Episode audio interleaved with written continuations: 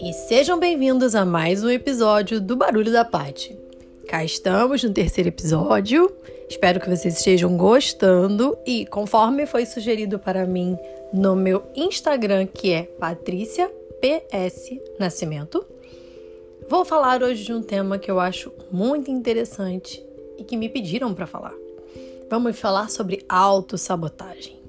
Hum, eu entendo que vocês se sabotam pra caramba, conscientes de que estão se sabotando.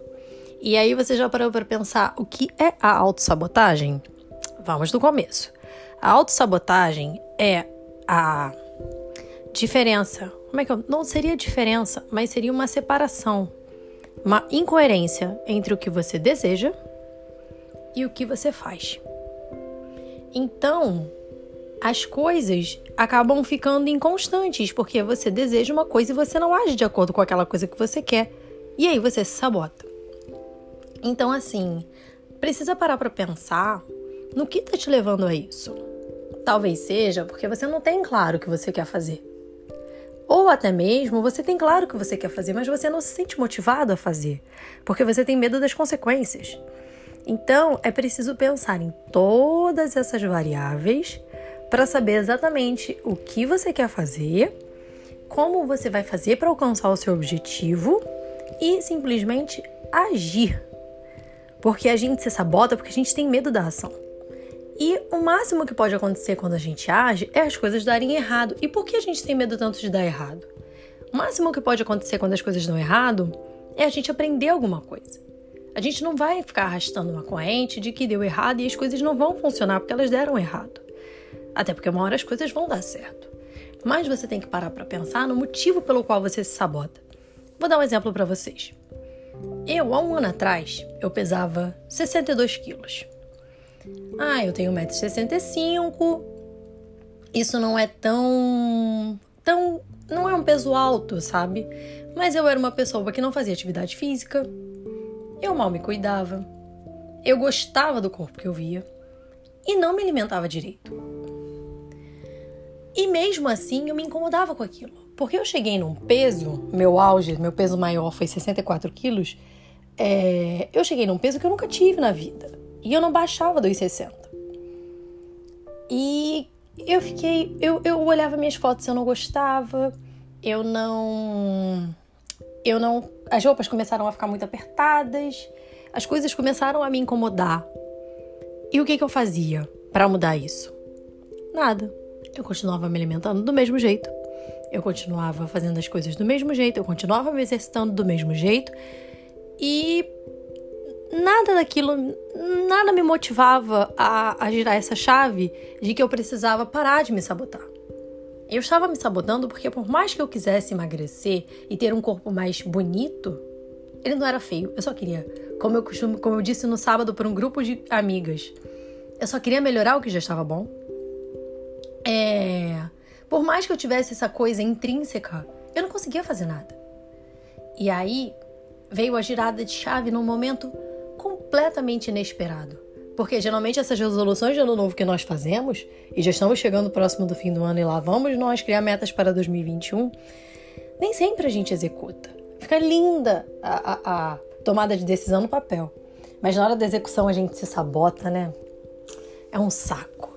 Pois bem, o ano virou. Eu resolvi praticar atividade física com mais frequência. Eu não tinha plano de emagrecer, eu não tinha eu não tinha essa intenção, eu não tinha é, uma, uma visão, eu não tinha uma idealização de, de, de corpo.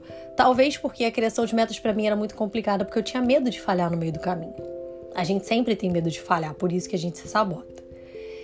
E aí eu comecei. E comecei meio despretensiosamente. E veio a pandemia. Eu não quis parar porque era uma forma de me ocupar fazendo atividade física em casa. Alcancei minha meta, que eu vou falar disso em outro episódio. Eu queria fazer 200 quilos. 200 quilos é ótimo, Deus me livre. 200 quilos não.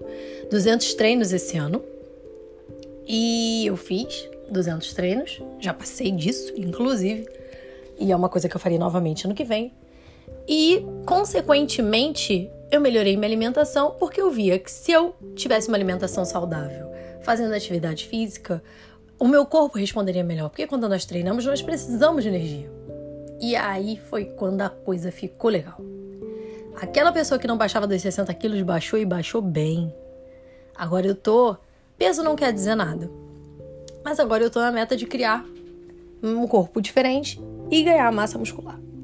Então, assim, eu só queria dizer para vocês que eu entendo quando vocês se sabotam. Eu entendo que às vezes as coisas não saem como a gente quer.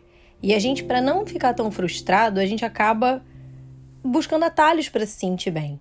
E a sabotagem é um desses atalhos. Então, o que te leva? O que te leva a não fazer aquilo que você deseja? Porque é complicado? Porque é um caminho doloroso?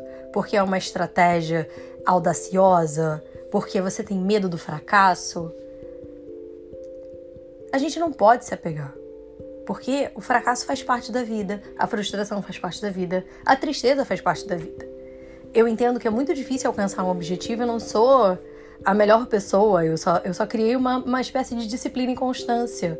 Eu não sou a melhor pessoa, eu procrastino, eu, eu, eu também embolo, eu também posso vir a furar a dieta, não é o caso, mas eu posso vir. Eu não tô dizendo que eu sou a pessoa mais perfeita do mundo. Eu só tô dizendo o seguinte: você só vai se sabotar quando você não tiver claro o que você quer fazer.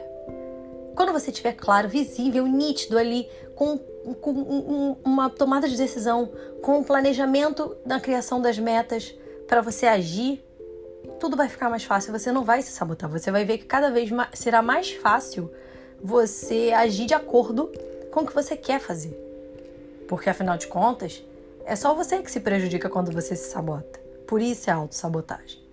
Ninguém está preocupado se você está fazendo, se você está indo contra o que você deseja. Eu vou dar um exemplo, outro exemplo. A minha mãe está vendo o quanto eu estou disciplinada e focada e motivada nessa questão de alimentação e treinos.